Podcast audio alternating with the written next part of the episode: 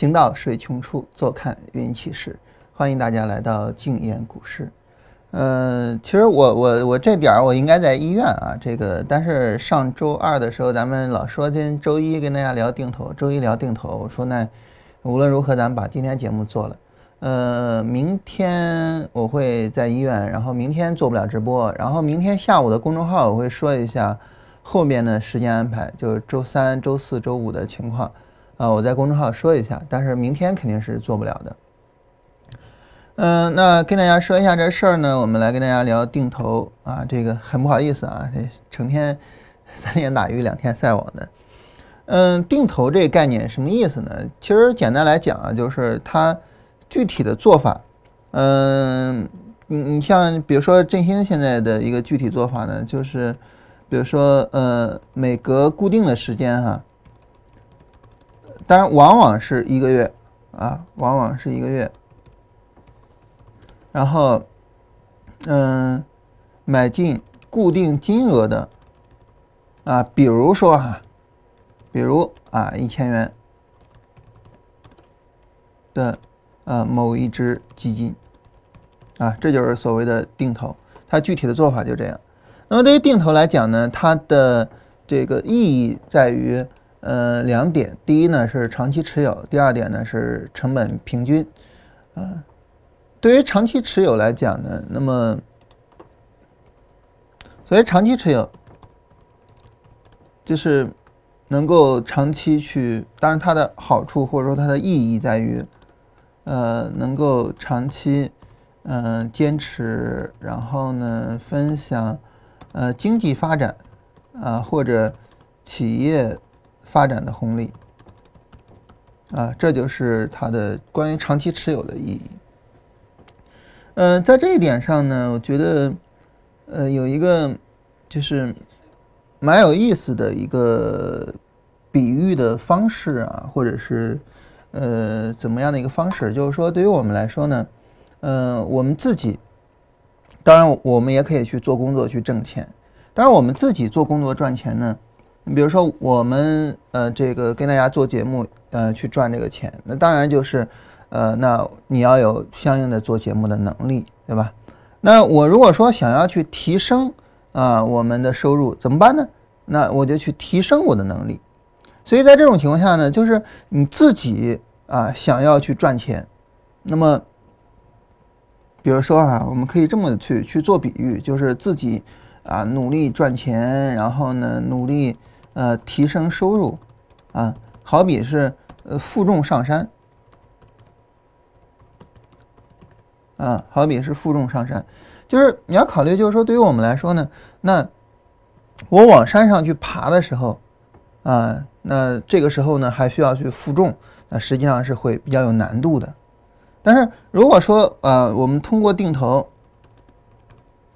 啊，分享那么经济发展或者是企业发展的红利呢，啊，好比坐缆车，啊，当然在这里呢，就是当然就是说，呃。我们需要去找到好的企业，或者说我们投资的那家基金需要去找到好的企业，对吧？但如果说当我们找到了好的企业之后，好比坐缆车，怎么样讲叫好比坐缆车呢？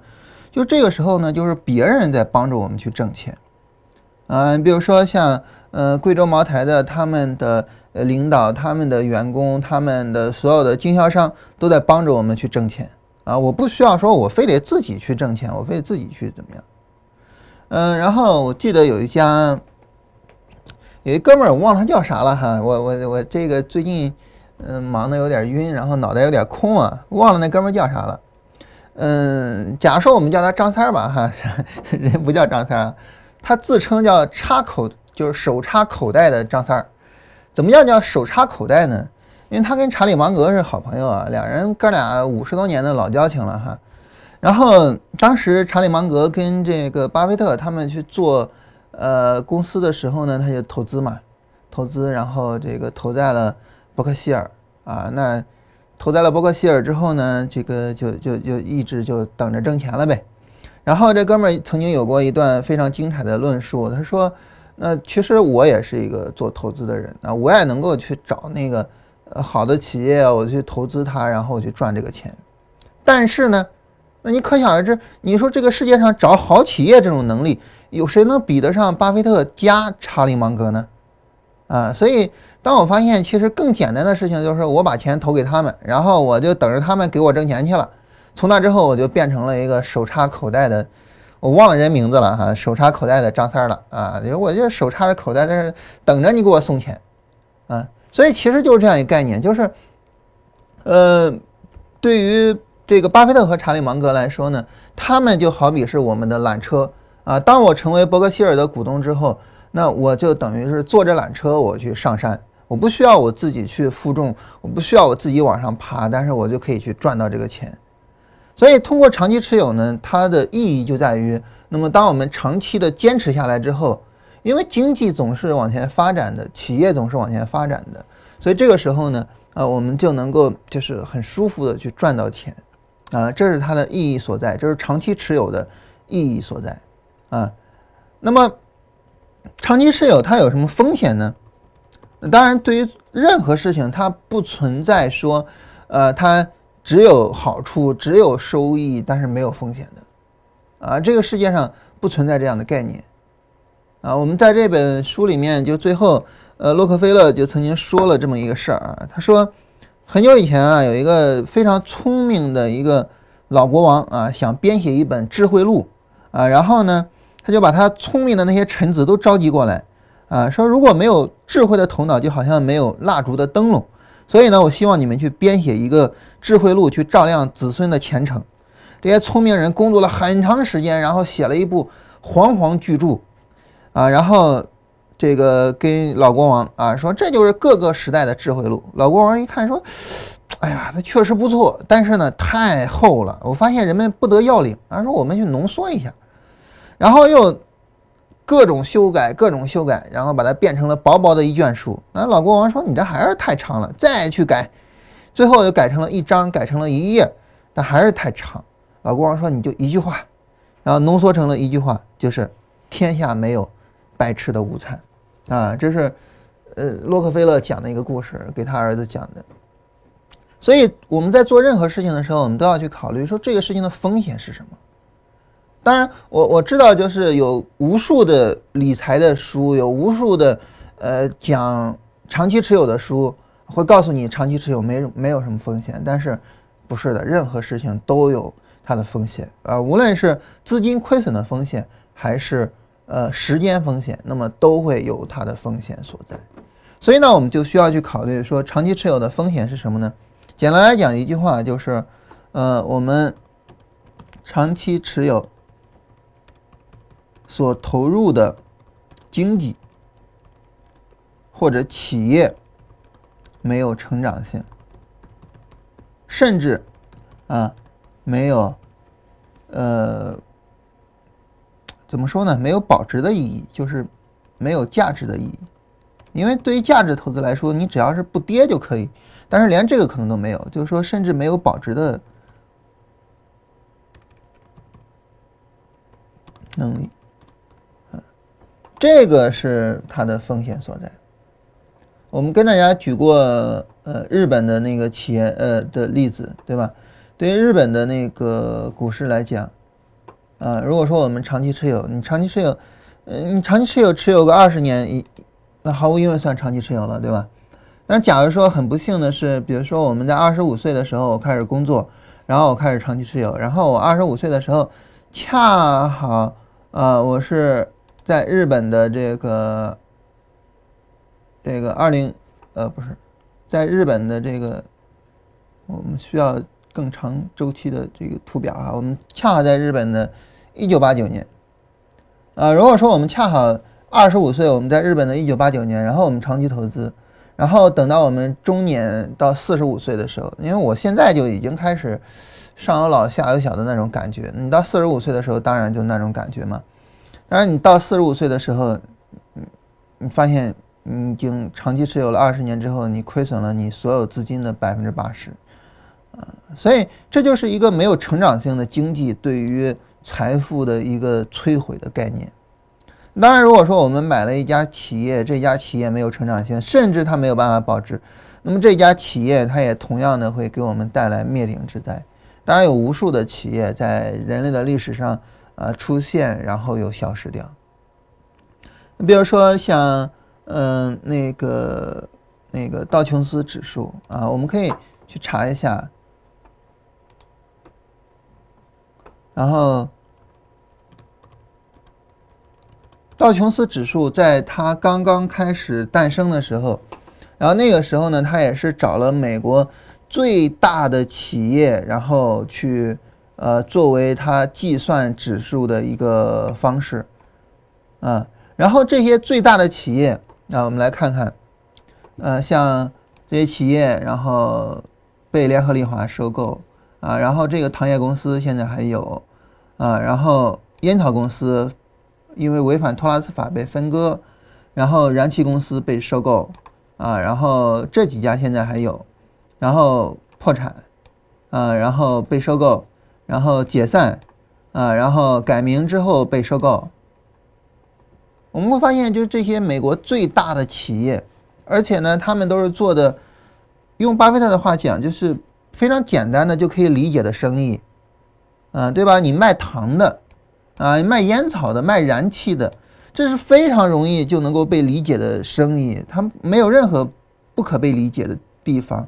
啊，皮草公司这些，就是，但是这些企业，这些最大的企业，啊，除了通用电气到目前依然非常非常厉害，依然保留在道琼斯指数里面，其他的十一家企业都没有在道琼斯指数里面，要么已经没有了，要么被收购了，要么就经营的就。不怎么样了，啊，这是当年最大的、最好的美国工业中最重要的十二个股票，但是依然如此。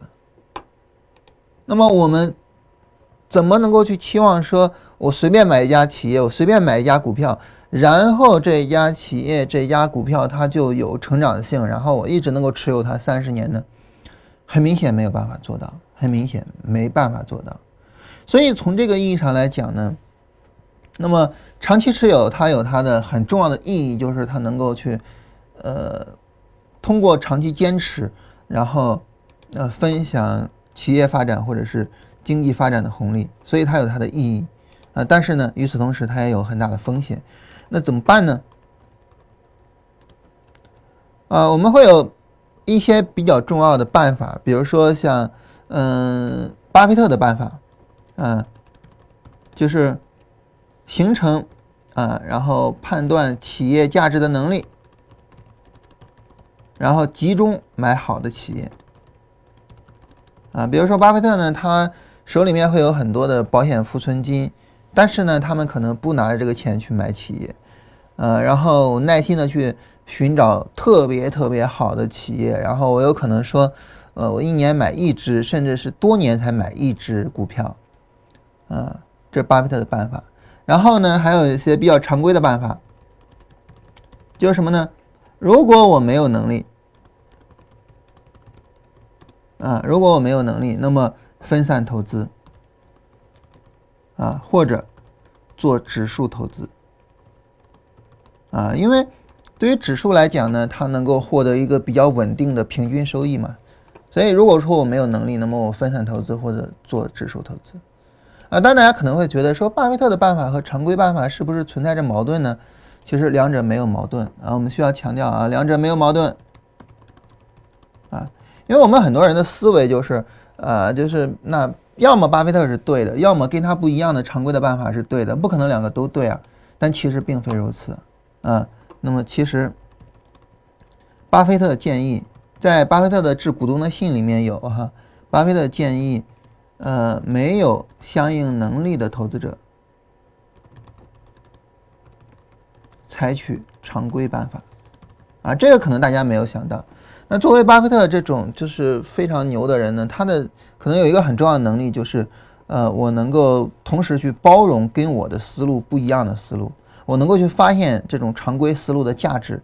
它的价值就在于呢，那么如果说你不像我一样有非常强的。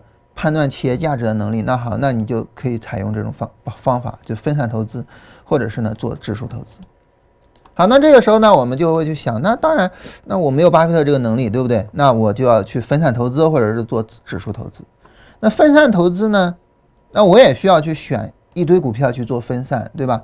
然后这么多股票，那我要选哪一个呢？还是需要能力。那做指数投资呢，我就需要每一只股票都买一个。比如说我要做上证五零的指数投资，我就需要把这五十只股票每一个都去买，太麻烦了，太麻烦了，怎么办呢？就是，那么具体的做法，我们比较简单的就是分散投资，可以啊，投资基金。啊，然后呢，指数投资可以投资指数型基金。那为什么说这个投资基金就是分散投资呢？因为不会有任何一个基金只买一只股票。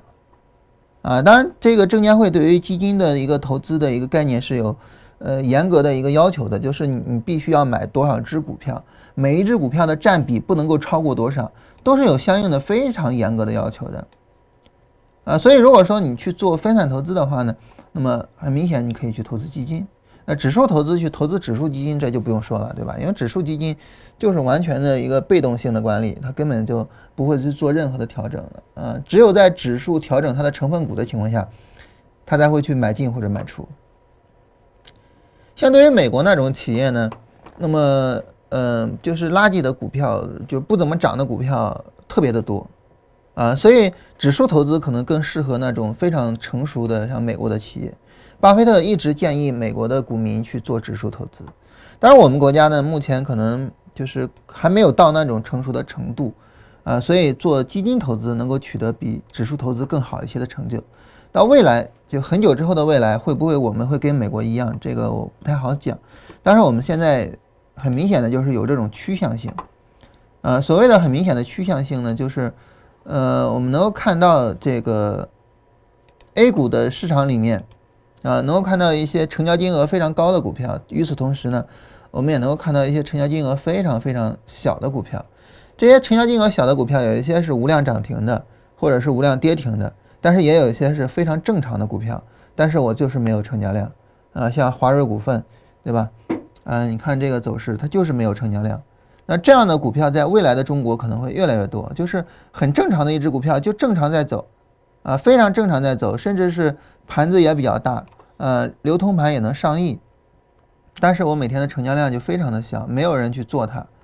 那么随着未来我们会越来越这样子，就导致呢，就是说我们可能未来，呃，再出现个股齐涨齐跌这种情况的一个概率会越来越小，会慢慢的走向美国那种情况。到那个时候呢，指数投资就会对我们来说越来越有价值。但是到目前为止，呃，那么不去做指数型的基金，而去做就是，就是说去做基金，做主动管理型的基金，呃，我觉得还是有有红利的，啊，还是有红利的。当然，对于嗯能够去判断企业价值的投资者来说，那当然你就去买自己认可的企业了，对吧？那就没什么好讲了。所以这是关于长期投资，那。因为定投它包含两个概念，一个是长期投资，一个是成本平均。那说完长期投资呢，我们来说第二点，就是关于平呃成本平均。对于成本平均来讲呢，它所面对的或者说它所解决的问题，它的意义主要在于什么呢？主要在于就是呃省去了判断市场的这个困扰。啊主要是主要的意义在于这儿，那么对于我们来说呢，比如说，如果说我不是说这个固定的投资，我不是说每天去买每怎么样，这时候我就需要去判断市场今天会怎么样，明天会怎么样，下个月会怎么样，明年会怎么样，市场究竟是大盘股会比较好，还是小盘股会比较好，等等等等的，我需要做一系列的判断。而当我们需要去做一系列判断的时候，这个时候呢，我们就会有一定的困扰，就是，呃，有些时候你的判断是准确的，有些时候是不准确的。那这个时候你能不能够去长期的按照你的坚持，坚持按照你的判断去做，等等等等的一系列问题。但是如果说，那我是固定的，就是一个月去，呃，买固定的金额，呃，就是固定的这样子去做。那这种情况下呢，实际上我就没有这种困扰，就整个操作就变得非常的简单。当然，大家可能会问一个问题，那 那么，呃，如此一来，啊，是不是呃我们的收益也会明显下降呢？答：并非如此。啊，并非如此。那么收益取决于呃市场的成长性，而不是选买卖点的能力。啊，大家可能会觉得哇，不可思议啊！你们这个搞技术分析的，你们就是去做买卖点的啊？你怎么会说这个收益取决于市场的成长性，而不是选买卖点的能力呢？在这里我们要注意啊，我说的是长期持有，就是当你去呃买进一个基金，然后长期持有的时候，收益取决于成长性，而不是买卖点能力。这跟我们说做波段或者怎么样，这个不一样。为什么这么说呢？为什么这么说呢？我跟大家详细的去做一下分析啊，详细分析一下啊。当然，大家可能说你这些你怎么说那么啰嗦呢？因为你就是定投的意义你不理解啊，长期持有的意义、成本平均的意义你不理解，你很难坚持下来做定投，明白吧？所以我们要呃非常详细的跟大家啰嗦一下，好吧？然后我们就以道琼斯指数作为例子啊，那个之所以以道琼斯指数作为例子，一个很简单的原因呢是，呃。它的时间是最长的啊，然后呢也有着呃最丰富的数据啊，我们以它为例啊，但是如果说大家说那呃我以别的这个作为例子行不行呢？其实也都一样啊。我看一下分析周期有没有年限啊啊有年限啊，我们啊删除一个不太常用的啊，删一个一分钟吧。然后把年限加上，然后我们来看一下年限的情况哈。那我们怎么样举例子呢？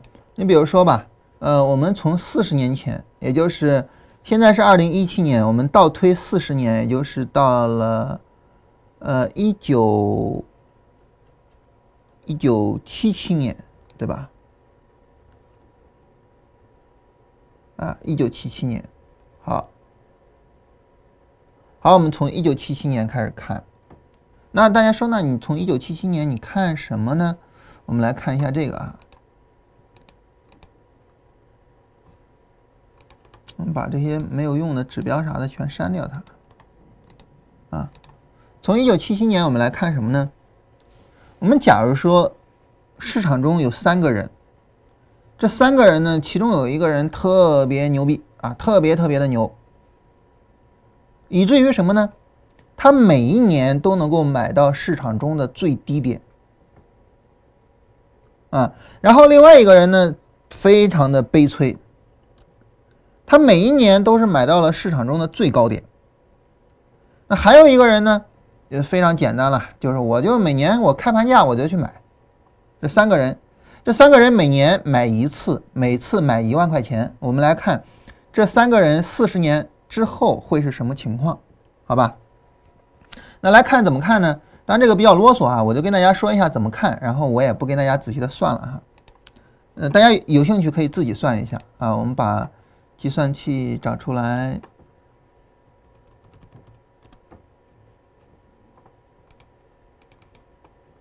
好，我们来看怎么算啊。假如说那个幸运儿啊，那个幸运星。那个幸运星呢，每年都买到了最低点，所以在一九九一九七七年的时候呢，它是买到了最低点是八零零点八五啊，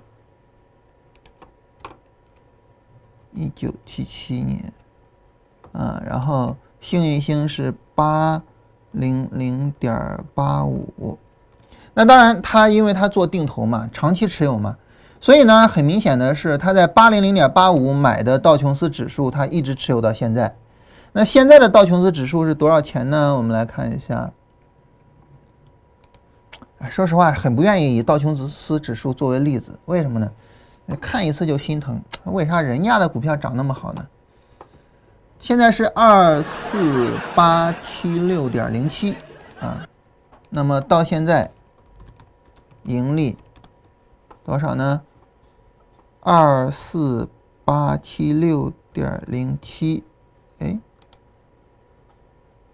二七，然后减掉八零零点八五。等于这些，然后除以八零零点八五，等于三十啊。到现在盈利三十倍，盈利三十倍啊，因为因为我直接减掉了那个什么，它盈利也是三十倍，也就是说当时的一万啊，现在变三十一万。对啊，我减它干嘛？我直接除不就完了吗？对吧？那么一万现在变三十一万啊，这是那个幸运星那个幸运儿的一个成绩。呃，我们来看一下那个倒霉催的啊，那个倒霉催的，呃，当时呃买进是什么价格呢？一九七七年的最高点九九九点七五啊。那么当时一万，现在多少钱呢？我们来看，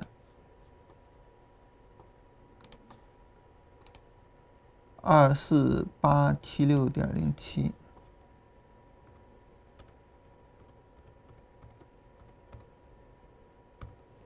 除以九九九点七五，等于二四点八八。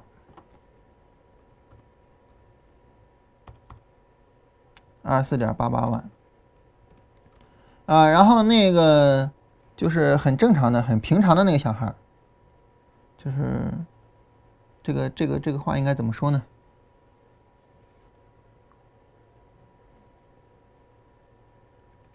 就是一月一日买的那个小孩吧，开盘价买啊，七月七日的开盘价，嗯，开盘价买是九九九点七五啊，那那就一样了。对吧？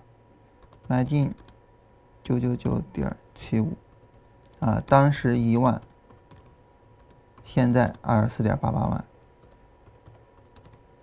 好，这是一九七七年，大家也可以去计算一九七八年啊，然后把他们三个都计算一下，现在是多少钱啊？然后，那我就直接省略号了啊，咱们就不算了哈。然后一九七九年。然后每一年计算到现在，计算到现在，然后每年的呃钱相加啊，当然每个人投入都是一样的啊，四十万，对吧？那么可能让大家吃惊的是哈，三者。到现在的收益，因为每年的钱相加就是他现在的收益了，对吧？七七年的现在变三十一万，然后七八年的比如说现在变三十万，七九年的现在变比如说呃这个这个二十多万啊，然后把三十一万加三十万加二十多万加加加加加一直加到现在，把每一年的钱相加啊，那就是他现在的收益，对吧？三者到现在的收益。不会相差太多啊，当然啊，幸运星的最高啊，然后那倒霉催的肯定是最低了，对吧？呃，但是不会多出多少。大家如果说有兴趣的话，你可以自己去计算一下，不会多出来多少，嗯。这个我之前看过一个数据啊，当然这些数据并不是说从七七年到现在的，嗯，而是从呃九零年到九呃一九零零年到一九六零年的吧，我我我忘了哈，就具体记不清楚了。我看那个数据是，呃，幸运星是一共最终是有一千四百多万，那倒霉催的那哥们儿是一千两百多万，然后一月一日买的那哥们儿也是一千两百多万。啊，总之就是幸运星跟那倒倒霉催的，他俩区别并不大，不像我们想象中那么大。同样都是投四十万，幸运星一千四百万，倒霉催的一千两百多万，相差并不大。啊，所以这种情况下呢，就是呃，当我们去追求平均成本，然后通过平均成本去赚钱的时候，我们的收益其实并不会明显下降。那么，当我这么一计算，大家发现，你能理解为什么收益不明显下降吗？为什么出现这种情况呢？因为对于长期持有来说，啊，幸运星和倒霉催的相差，仅仅是当年的呃涨跌，或者说当当年的振幅的情况，啊，此后每一年都是。完全一样的，也就是说，呃，无论是倒霉催的还是幸运星，在七七年过去之后，他们在七八年每一个人都亏了百分之三，呃，到七九年每一个人都赚了百分之四，然后每个人都赚了百分之十四，每个人都亏了百分之九，每个人都赚了百分之十九。也就是说，从七七年之后的每一年的情况，他们都是一样的。因此，这就导致什么呢？这就导致。最终决定你的长期持有的成绩的，是从你在这儿买进之后，你长期持有这个经济的发展，能不能带来呃指数的大幅度上涨，而不取决于你当时的那个点位本身。在长时间之后，这个当时的点位本身区别就已经很小了，就已经很小了。所以，你你比如说，就是什么呢？如果说要是一个流动性非常强的年代，或者是一个流动性非常强的社会，那比如说像战乱时期，那个时候呢，我们大家都要靠军工，然后去往上层走，或者是怎么样？呃，在这种情况下呢，就会带来一个很有意思的问题，就是不同的人，呃，不同的人，呃，那么出身的区别会有影响，但是最终影响你的。呃，其实并不是你的出身，而是你后边的奋斗历程啊。因为历史进程给你提供了充分的流动性，既有可能，呃，明明是富贵人家，然后被皇帝抄了家，或者明明是皇帝被人给推翻了，那也有可能呢，一个穷苦人当了皇帝。那股票市场就是一个什么市场呢？就是一个流动性非常强的一个市场。你既可以因为呃你的耐心的长期持有，你的耐心的操作而最终挣到大钱。也有可能因为你的胡乱操作而你有多少钱都不够赔的，所以股票市场就这么一个市场。因此呢，那么对于呃这个市场来说，起点并不重要啊，起点并不重要，重要的是在你长期持有的过程中，你的市场的成长性。所以说来说去，说来说去哈，还是说市场的成长性是最重要的。如果说你倒霉催的，不是说倒霉催的在最低点买进，呃最高点买进。啊，那一年的最高点买进，而是倒霉催的，你恰好买了日本股市，而不是美国股市，那就麻烦了，对吧？或者是你恰好买了一只破股票，而不是一只好股票，那就麻烦了。啊，所以真正的幸运和真正的倒霉催，看你能不能把握住市场的成长性，而不是你在哪儿买进。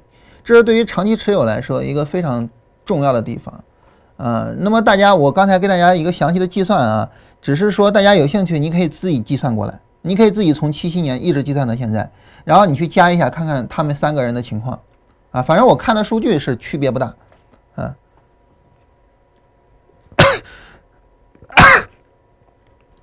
嗯，那么之所以出现说区别不大，就是因为他们两个的差别仅仅是当年的振幅的情况，啊，跟后边的没有什么关系，所以从这个意义上来说呢，就是。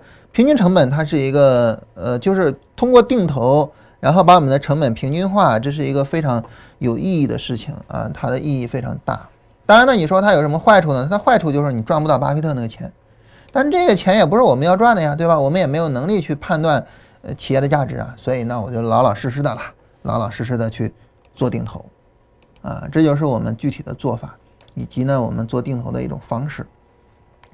好了，我们再聊。完这个之后，呃，希望大家能够真正的、深刻的去明确定投的意义所在，啊，然后我们再说具体怎么去做定投，啊，当然具体的一些做法，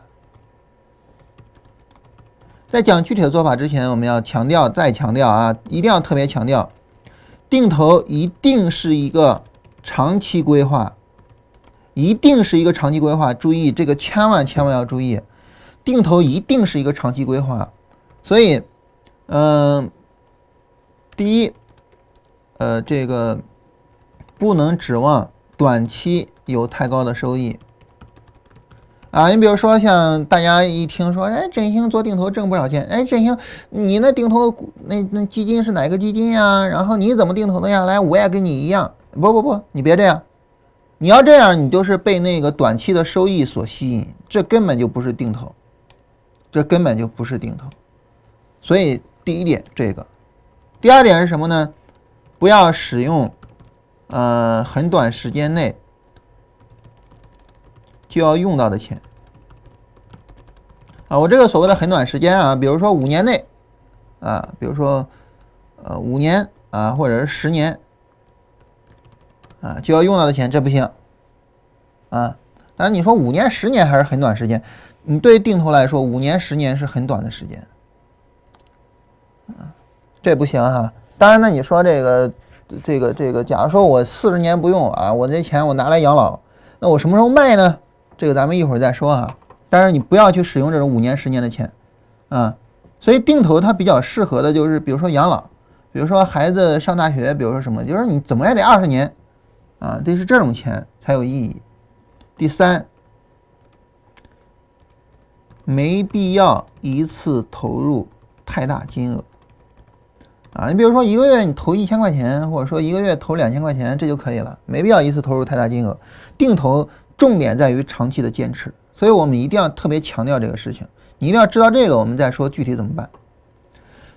呃，那所谓具体的做法，那定投其实因为它的操作很简单，就是每个月固定的时间买进固定金额嘛。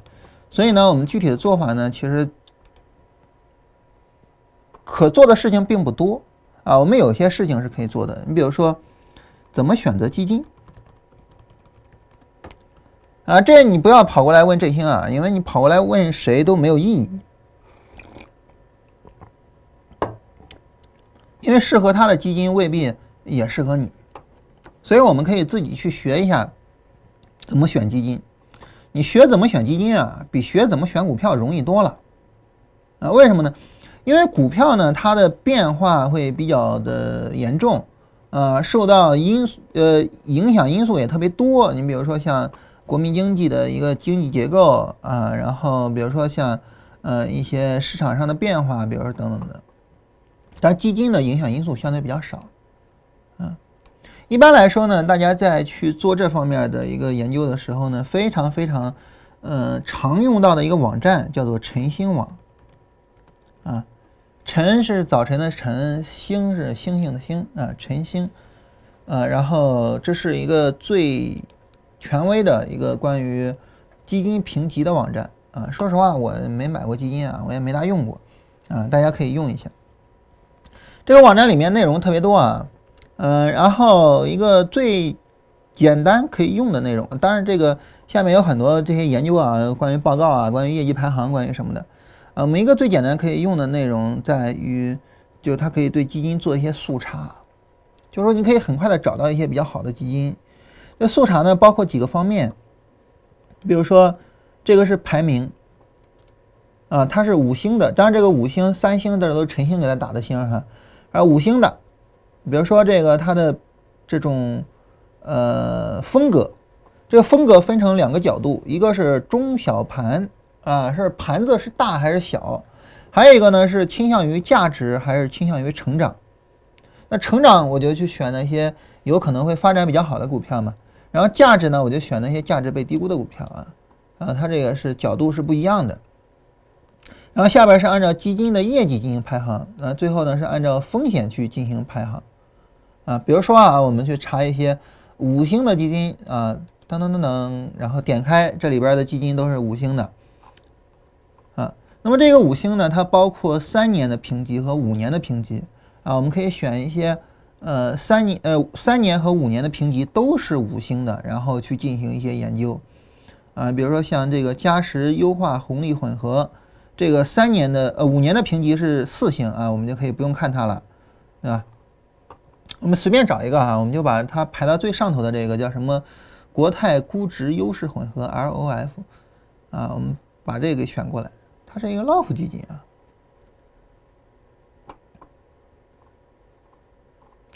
然后这里面有很多的相应的数据啊，然后有相应的呃同类基金，然后有它费用的情况。当，这个费用你在购买的时候，你可以到基金的官网，可以到各个银行的网银，也可以到支付宝什么的去购买。然后一般这个费用都会，呃，这个申购费用哈，一般都会给便宜一些。但是管理费这个老老实实收啊，一天它是按天收的哈，每天都会收你的管理费。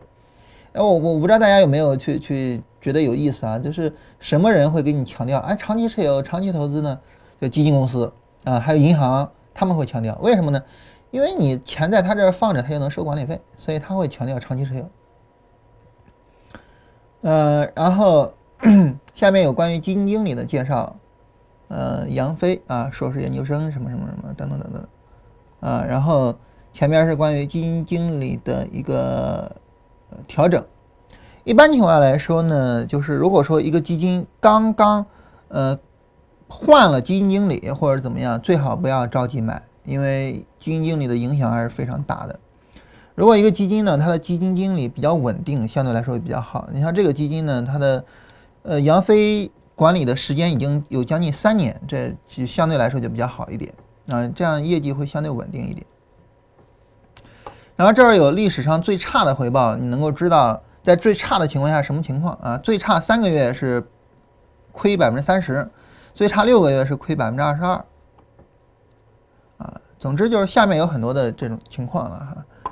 呃，然后风险排名呢，认为是比较偏低的，呃，然后它的风格属于是大盘成长型，啊，就是刚才我们提到的这个风格啊，分大中小盘和价值型、平衡型、成长型这三个角度，它分为大盘成长型，啊，然后有百分之七十四的仓位分配到大盘成长型股票上，呃，有百分之十一的仓位分配到中盘成长型股票上，有百分之四点四四的仓位分配到大盘平衡上。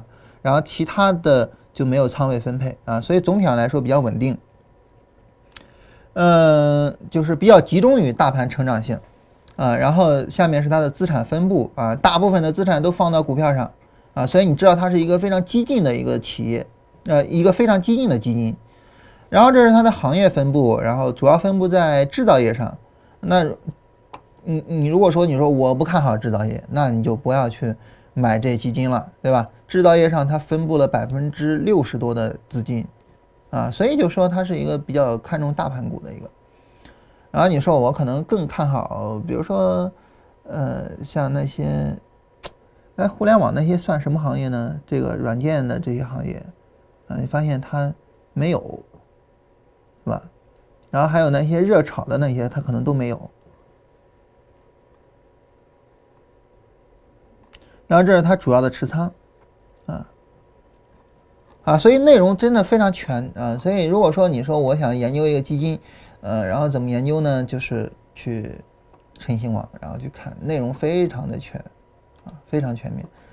嗯，然后这是关于这种股票型的基金啊，然后我们能够搜到很多啊，然后你就可以去买。当然你也可以去做一些筛选啊，包括基金它是开放式的还是封闭式的还是什么。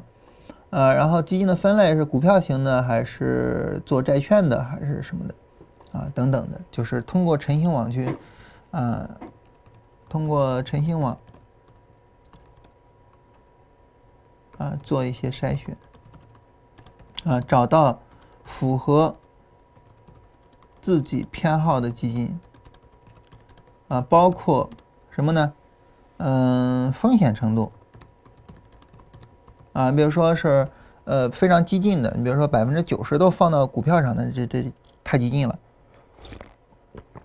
还是偏稳健的，你比如百分之五十都要放到债券上，那就属于偏稳健，对吧？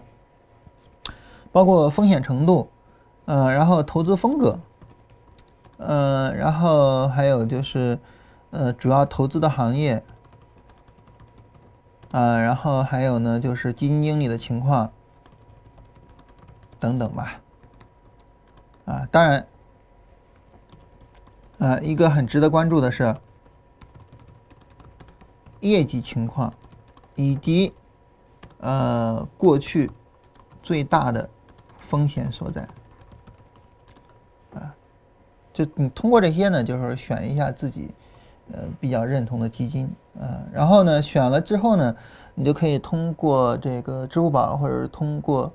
振兴是在支付宝的蚂蚁财富里做的，你可以通过支付宝，或者通过银行的网银，或者通过基金公司的官网，然后做定投，啊，每个月投个一千块钱或者两千块钱之类的，啊，然后嗯做定投之后呢，你就能够获得的就是这个，呃，这个比较普通的成绩，啊，比幸运星要差一点，比倒霉催的要稍微好一点，啊，当然总体上来说，呃，取决于。这个基金所买的企业的成长性，而不是你的买卖点，啊，所以没有必要去考虑买卖点，啊，这是关于说我们怎么去选择基金。那行了，你选择好基金，然后你就可以去这个这个去去去去做定投了。然后你按下一个按钮啊，我要做定投，然后他就给你定投，然后你就不用管了，对吧？你就不用管了啊，那是不是就行了呢？不是的，没有那么简单。我们后面，就是当我们前面这些工作做完了之后，实际上到后面才是真正重要的工作。怎么讲呢？就是我们要知道哈，那你首先来讲，你对于做任何投资，你不是说买了就撂那儿了，你还得卖。对于我们做基金定投来讲，当然也是这样喽，对吧？你买了不是说撂那儿了，你还是得卖的。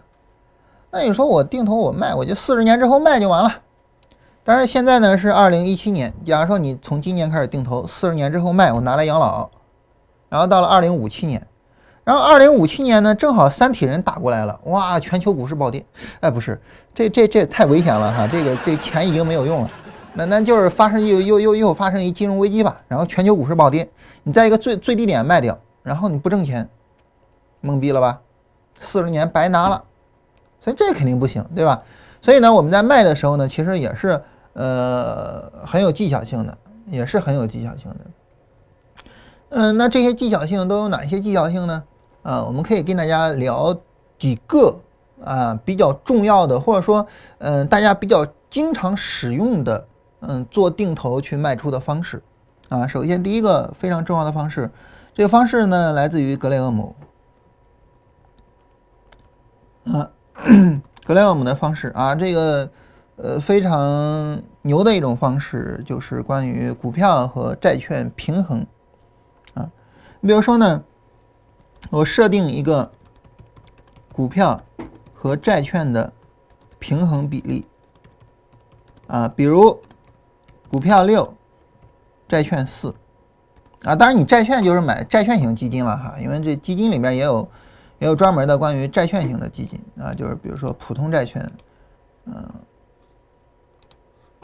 啊，我们搜一下啊，然后这儿就有关于债券型的基金啊，然后关于债券型的基金，我们能看到今年以来的回报，呃，有一些比较高的百分之三，有一些比较低的百分之零点几啊，然后你可以去搜一些债券型的基金，当然你也可以搜一些这种比较激进的一些债券。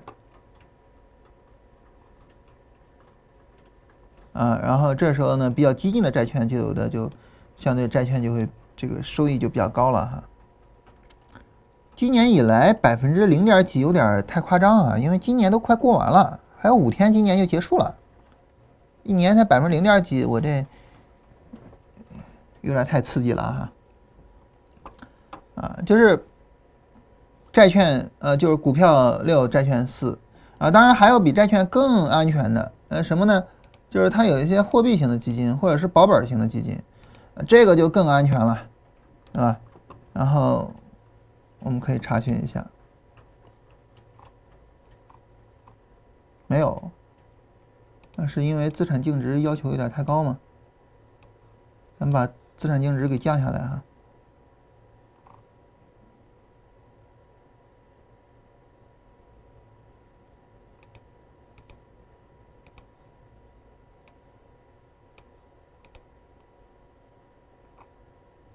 啊也没有，啊，这儿没有相关的这这种基金，呃，就是说一个比较危险，不是不是比较危险的，一个风险比较高的这种基金类型和一个风险比较低的基金类型。比如说啊，你是股票六，债券四，假如说是这样，呃，然后呢，那么假如股票涨了，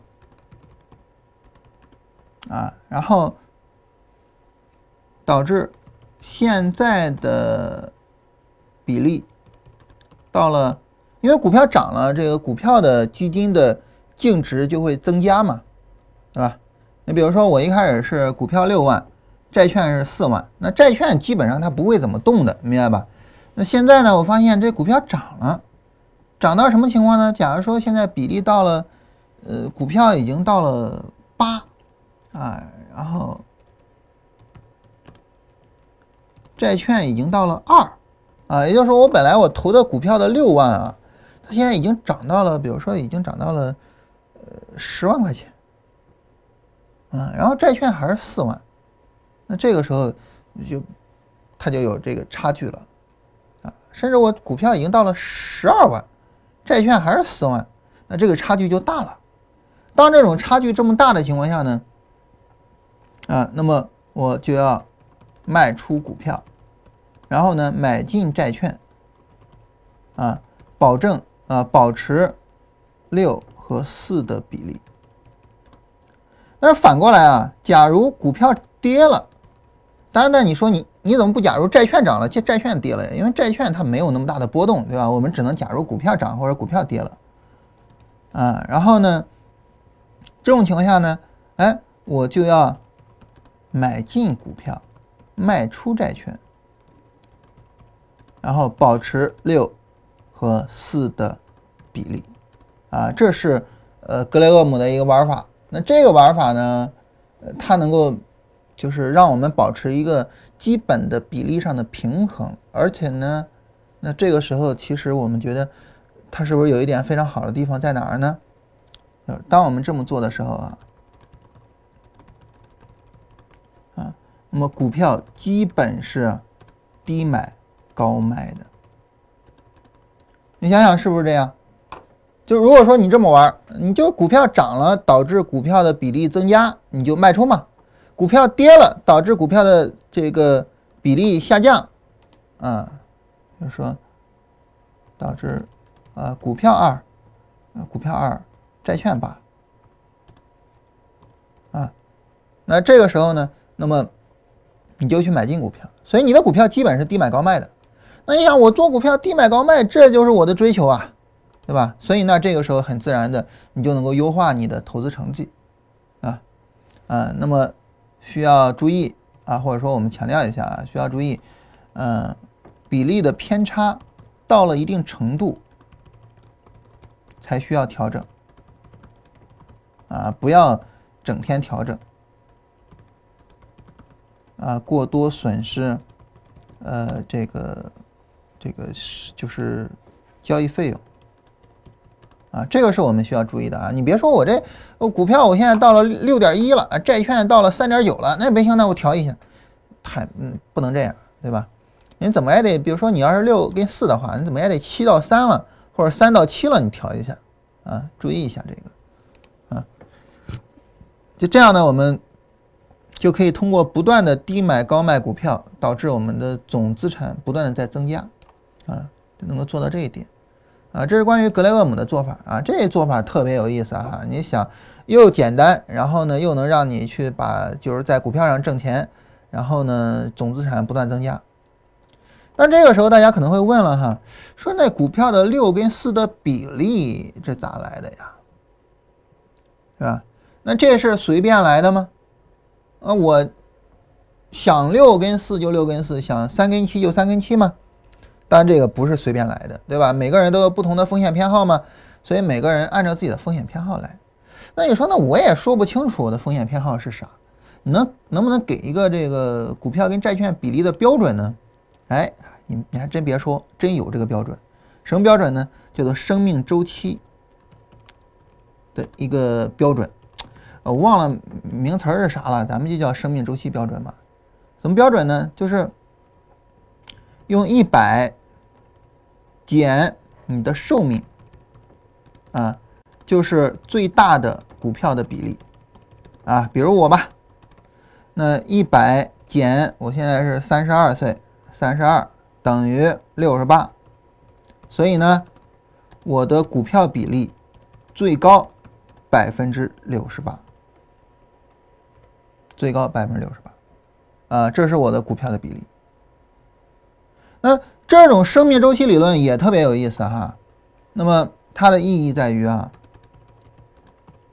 那么比如说我未来的寿命越长，啊，不能讲未来的寿命越长吧，啊，反正就这意思吧哈，未来的寿命越长，因为我也不确定我能活到一百岁，未来的寿命越长，啊，然后呢，呃，冒风险的能力就越大。啊，进而呢，我们最终得一结论，这结论呢就是，未来寿命越长，冒风险的能力就越大，然后这个就可以多买啊股票型基金，风险高的股票型基金啊。那反过来呢，那么未来的寿命越短，啊，冒风险的能力就越差嘛。越小，就可以多买债券型基金啊。我们就通过这种方式去做一个调整啊，就做一个呃，根据我们的生命周期去做一调整啊。那这就意味着什么呢？就是你年龄越大了，你的钱就越稳健了，这也非常好，对不对啊？所以这样呢，我们就能够给这个格雷厄姆的这个方式呢，给一个固定的一个一个一个一个一个一个。呃，比例啊，所以那用法用法呢？我们第一个用法给格雷厄姆的方法一个呃靠谱的比例啊，这是第一个用法。但是呢，它还有第二个用法，我觉得也特别好。什么呢？第二个用法，我们可以每十年调整一次比例。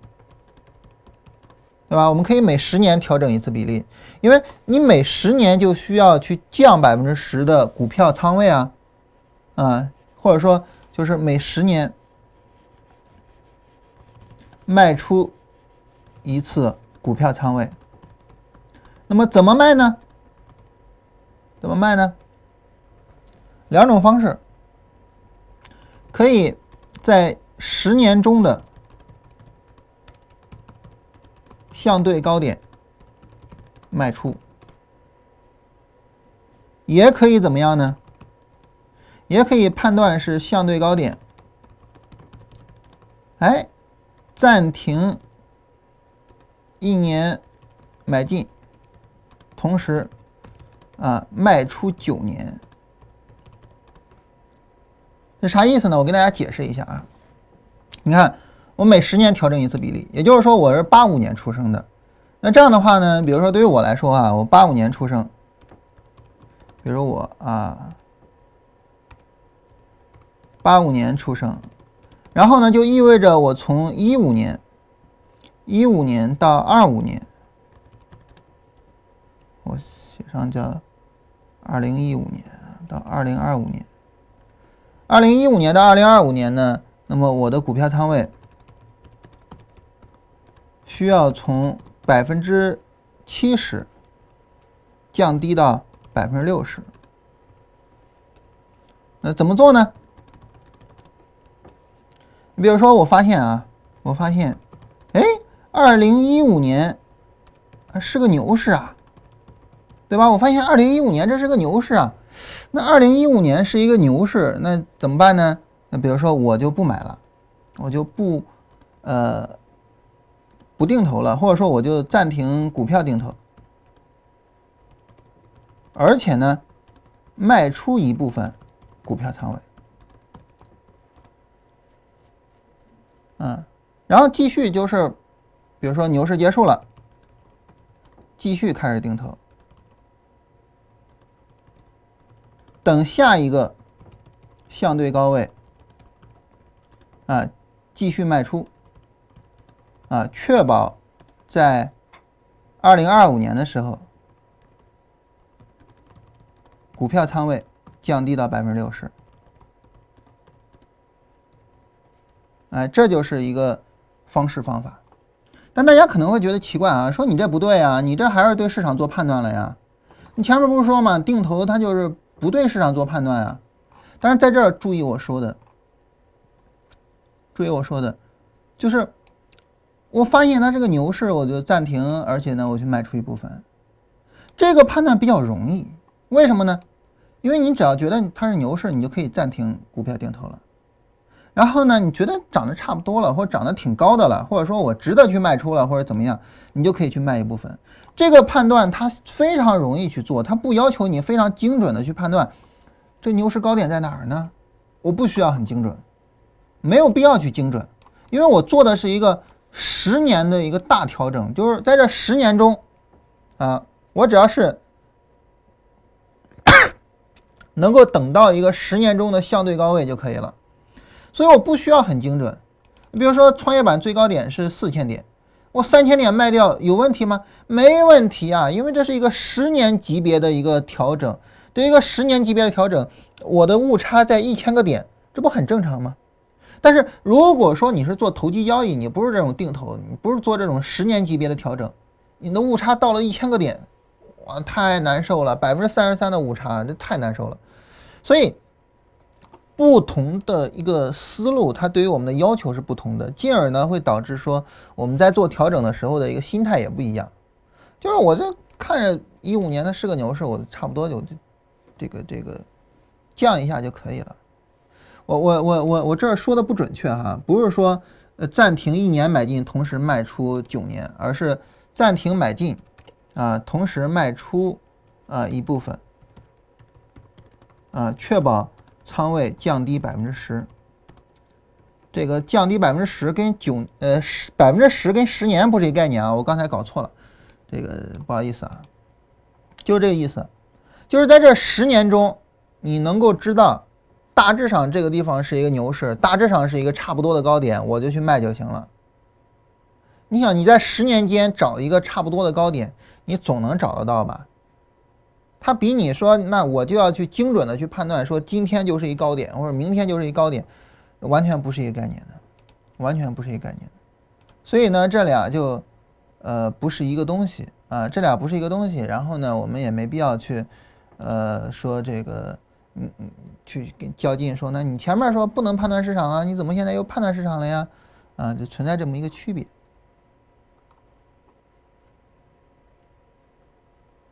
嗯，然后这个，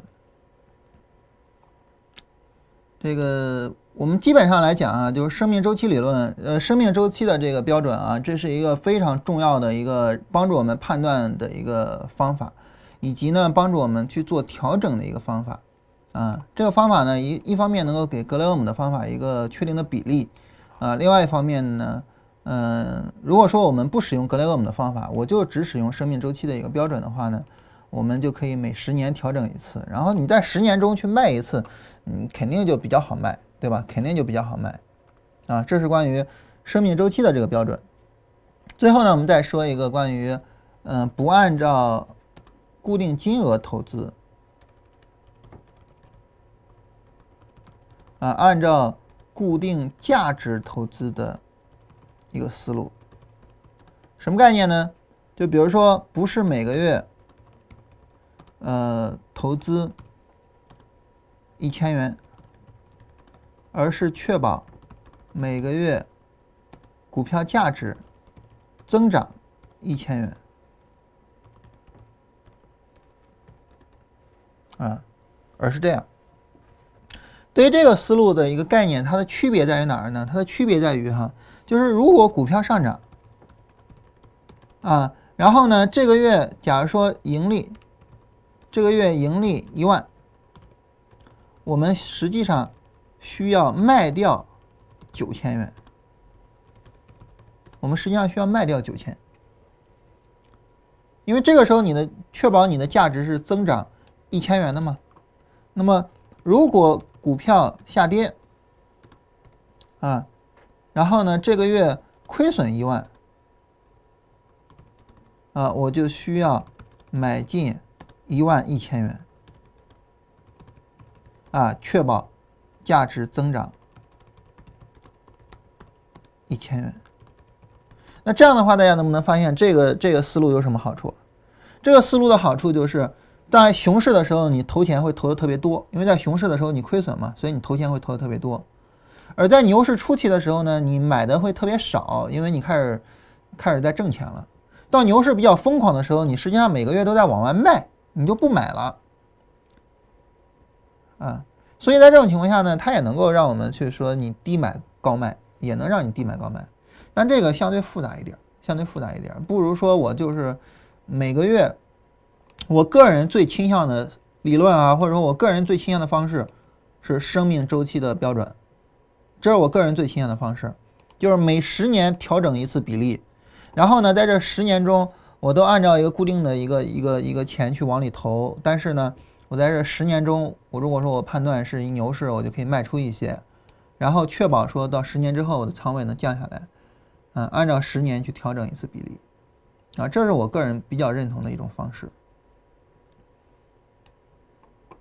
那这是关于在定投上的三种仓位调整的方法。这三种仓位调整的方法，无一例外都是在希望我们做到一点，哪一点呢？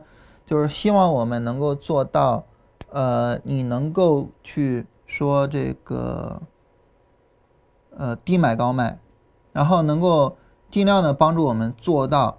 啊，你能够在呃长期持有的时候呢，同时你的收益又有一个增长，这三种方式都在呃帮助我们去做到这一点，所以这三种方式属于是定投的一个更高级的方式。如果你说这太复杂了，算了吧，我就每个月就往里投吧，啊，这也行啊，这也行，啊，但是呢，这个时候我们就有了一定的一个更大的风险，就是我们不知道当我们需要卖的时候，那个时候股价是什么情况。啊，所以还是存在着一定的风险的，所以我还是建议大家去借鉴一下这三种方式，包括格雷厄姆的方式，还有生命周期的方式，还有这个呃按照固定价值投资的方式。啊，尤其是我希望大家好好的去思考一下这个生命周期的这种方式。我个人是最认同这种方式的，就是每十年去调整一下，然后嗯，比如说我定投，假如说我二十年之后啊，我现在所有定投的钱，比如说。呃，比如我所有定投的钱，嗯，这个到二零二五年，假设我所有定投的钱已经有十万块钱，啊，那么，呃，应该六万，百分之六十嘛，百分之六十六万在股票，然后四万在债券，这是二零二五年，嗯。那假如说到了二零三五年，啊，假如呃钱增长到了三十万，啊，因为你还要往里投钱呢，对吧？你还你投钱投了十年就投了十万块钱，你再加上挣的钱，怎么也三十万了吧？嗯，那么呃应该，比如说十五万在股票，啊，然后十五万在债券。啊，就是嗯嗯，做好这种调整，然后确保这个比例是，呃合适的啊，就是这样的一个思路，啊，我我我不知道这个思路我有没有说清楚哈，呃，总之我是特别重视这个思路的，我觉得这个思路非常好，啊，不知道有没有说清楚，就是你在做仓位分配的时候呢，不应该把所有的钱全投到股票上，啊，好，说完这些定投就说完了，然后在这里呢，呃，这个，呃。刚才小胖子给我发了一个，呃，关于说这三个人每个人投资的钱啊，到现在会变成什么样？但他不是从七七年开始的，而是从八六年开始，从八六年开始到一七年是三十年。嗯，在这三十年中呢，嗯，每年投一万块钱，幸运星最终是一百六十四万。嗯，倒霉催的最终是一百二十八万，嗯，是一百二十八万，呃，所以呢，就是说这三个人，对于这三个人来说呢，乖小孩的还没有去计算完哈。对于这，我我我们就说幸运星跟倒霉催的啊，这是三十年的，他们的差距其实没有我们想象中那么大，对不对？三十年投了三十万，然后幸运星的三十万变成了一百六十四万，倒霉催的三十万变成了一百二十八万，啊，他们相差百分比是多少呢？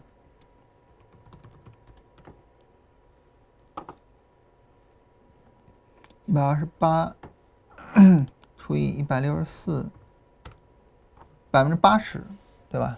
就是他倒霉催的这哥们儿呢，也是幸运星的百分之八十，这是三十年。如果你时间拉得更长，嗯，到了四十年，它的差距可能会更小。所以就是对于长期持有来说，再次强调啊，对于长期持有来说，买卖点不像我们想象中的那么重要。对于长期持有来说，真正能不能挣钱？取决于你投资的是美国股市还是日本股市，而不是取决于，呃，你是在高点买的还是在低点买的。你日本股市你就每每年都在最低点买，你又能怎么样呢？对吧？啊，所以取决于这个。这是小胖子给我们提供的数据啊，大家有兴趣的话也可以自己去按照这种格式去计算一下。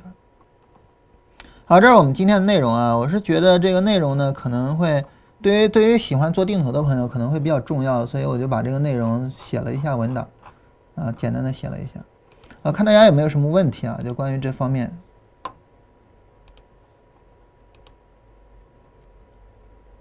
其实我说实话，我觉得讲的不像我们我我我想象中的那么好，不像我想象中的那么好，因为我这个一开始想的挺好的，就是有很多内容要跟大家讲，我感觉讲的不是太理想，不知道为啥。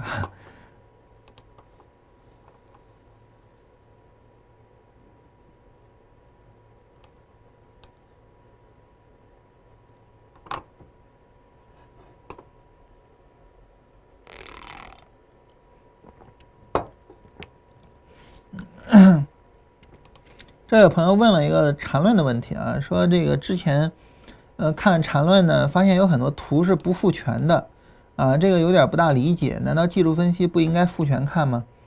这个属于是禅师个人的偏好吧，就是他的图都是不复全的。但是原因是什么，我不太我不太理解哈。嗯，反正我是复全看的。嗯，这儿有人说这个，如果说六幺二四的时候定投上证指数会怎么样？嗯。怎么去确定自己在什么样的市场里面？嗯，所以其实说白了哈，就是，即便是我们做定投，呃，我们没有办法说就是你不需要去做任何判断，啊，你还是应该判断，就是你对于你所处的经济是不是有足够的信心，还是应该去做一下这个判断，啊，而不应该去判断，呃，而不应该说就是我我我我什么都不管，然后我就去挣钱就好了，不是的，没有那么简单。嗯，我看一下啊，就是如果说我们去，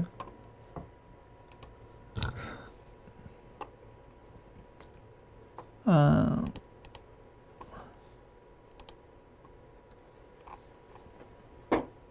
然后我们找一个就是成立时间比较久的，啊，然后这个是有五年，我们看六幺二四是哪一年呢？是十年前。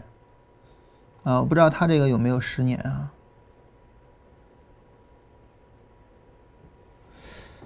嗯，到哪儿能找他的更长期的业绩呢？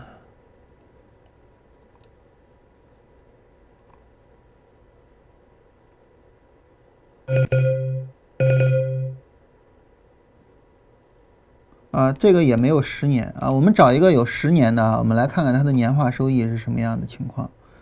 看看这个有没有十年啊？这个也没十年。嗯，按能按照时持续时间排序吗？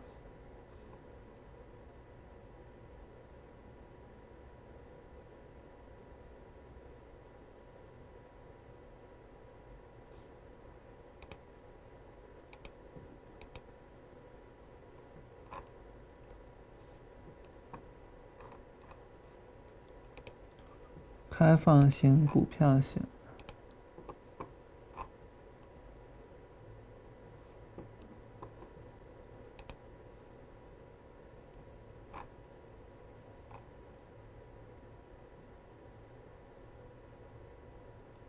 这也没有十年的回报啊，不太好。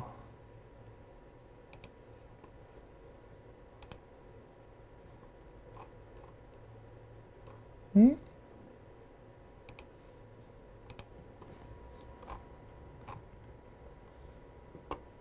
因为这些都是债券了啊。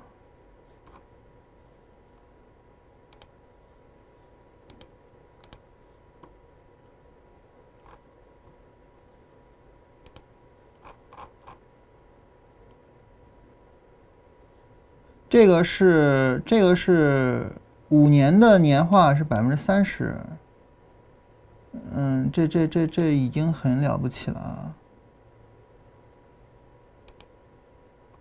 我看能不能找一个十年的，因为找一个十年的，我们就回溯到当年的六幺二四点了，对吧？我们来看看有没有一个十年的，就是其实就是看它十年的年化收益呗。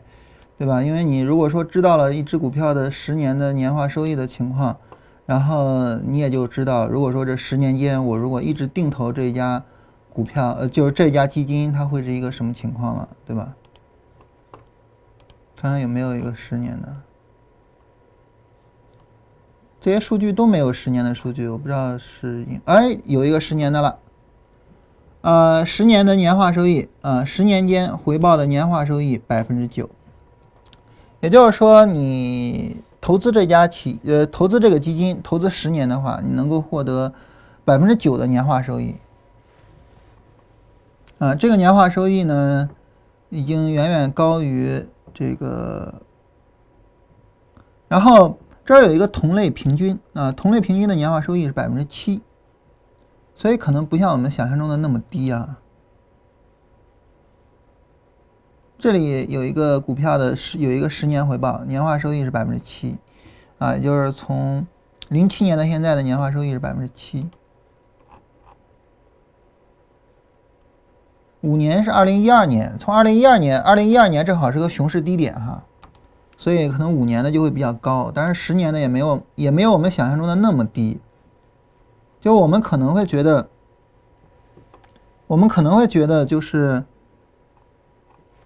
呃，中国的股票市场可能不理想啊，或者怎么样，但实际上可能也没有那么低啊。大家说五幺零零五零之类的，我们来看看啊。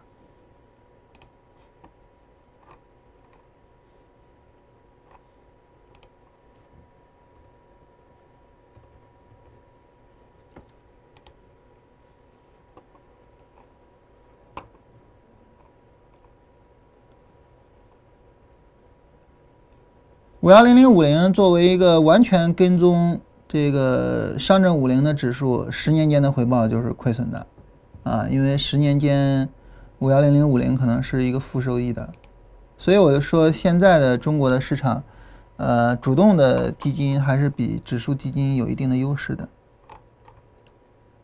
华夏大盘精选，华夏大盘精选也同样是华夏公司的，我们来看一下。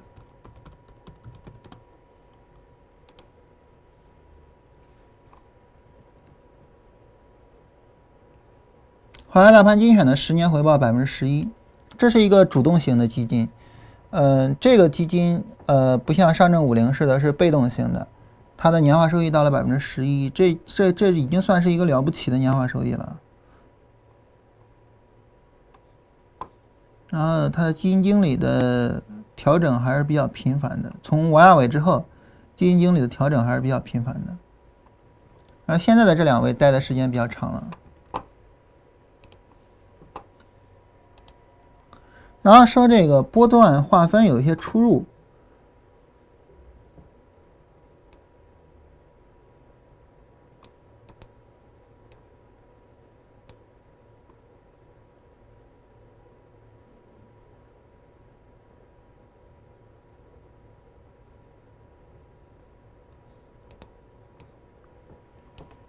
对于波段划分啊，就是如果说你觉得波段划分比较困扰，两个方面啊，或者说两个定量的方式。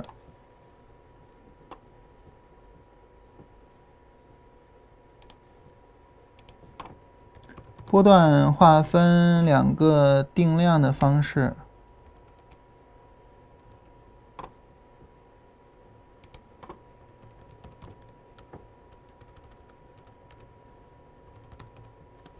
呃，第一个，当然这两个定量的方式都非常简单哈。第一个呢就是呃周线啊，那么周线上有一短线，这肯定在低周期是一波段，这个毫无疑问的啊，这是一个定量的方式。第二个定量的方式就是呃 D F 破零轴。这个就就是完全定量的了啊，它不是说我们经常讲的回零轴，它跟回零轴就不一样了啊。因为这个回，呃，到什么时候算回呢？这个没有概念，我们就直接叫破就完了，对吧？破零轴就是完全定量的，你可以有这样两个定量的方式。一般情况来说呢，一般来说啊，本周期 D F 破零轴的时候，一般伴随本周期 N 字形，也就是说，一般情况来说，本周期上有一个 N 字下跌。啊，当然本周期没有 N 字下跌，也没有进场位啊，啊，所以在本周期上呢，就是，呃，一般就是 N 字下跌，还有破零轴啊，然后周线呢，当然就是高周期了，对吧？啊，所以就是这两个角度是可以定量的啊，这两个角度可以定量啊，因为有些时候这个说实话啊，早晨直播啊，有些时候呢，相对来说比较随意一点啊，所以呢，就是有些时候可能会不够精确啊，不够准确。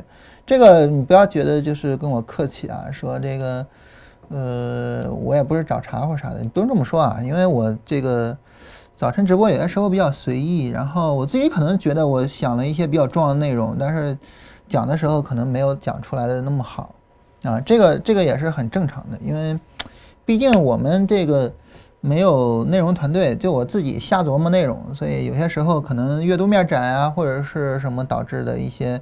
认知的浅薄呀，所以有些时候我自己讲出来的我自己都不是很满意。比如说今天我觉得其实应该可以讲得更好，但不知道为什么，我我是感觉该讲的东西没讲出来，不知道为啥。呃，然后呃一很有意思的事儿啊，昨天有朋友问啊，说这个我不要工资到你们那上班行不行啊？说你们那招什么人吗？呃，我说行啊，我说我们这招人啊，但是我们招两种啊，第一种呢就是能，就是比如说精通 MATLAB 或者是什么的那些软件的，第二种呢就是能做内容，就是我们要内容团队，但是呢我们不要免费的啊，我们只要收费的，就是你说你的价值是多少，然后我们按照你的价值给你开工资，当然你说我没有价值，我就是过来给你们免费，那也不行，嗯。所以，如果说大家有兴趣的话，我们需要这两种人哈，尤其是需要内容团队啊，因为就我自己搞内容，呃，现在适合买股票嘛？嗯，这个适不适合买股票，你看不出来吗？首先来讲啊，就是市场现在展开了新一轮的下跌，啊，我们看中小板跟创业板的这种指数啊，新一轮下跌。那么新一轮下跌呢？到目前为止，呃，当然下跌已经展开了。到目前为止呢，还是有背离的情况，所以可以去，呃，选股票去看，啊，但是就这波短线来讲，今天下跌加速，今天啊下跌加速，嗯，但是去买的话呢，原则上还是个股有买点去看个股的买点，原则上还是这样去看个股的买点，而不是去看指数的情况，因为指数它毕竟是一个平均。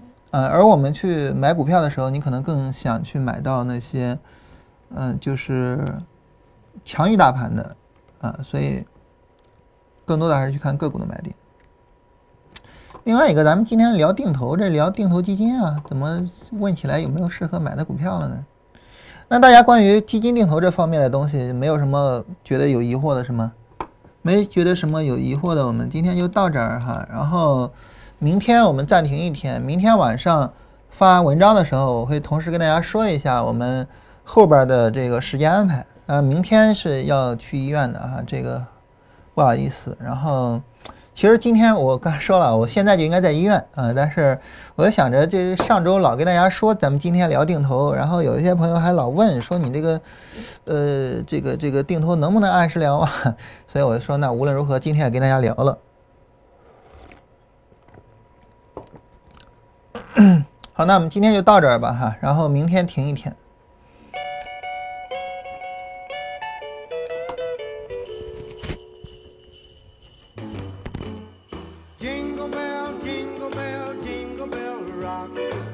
Jingle bells swing and jingle bells ring, snowing and blowing up bushels of fun. Now the jingle hop has begun. Jingle bell, jingle bell, jingle bell rock. Jingle bells time and jingle bell time. Dancing and prancing in Jingle Bell Square. In the frosty air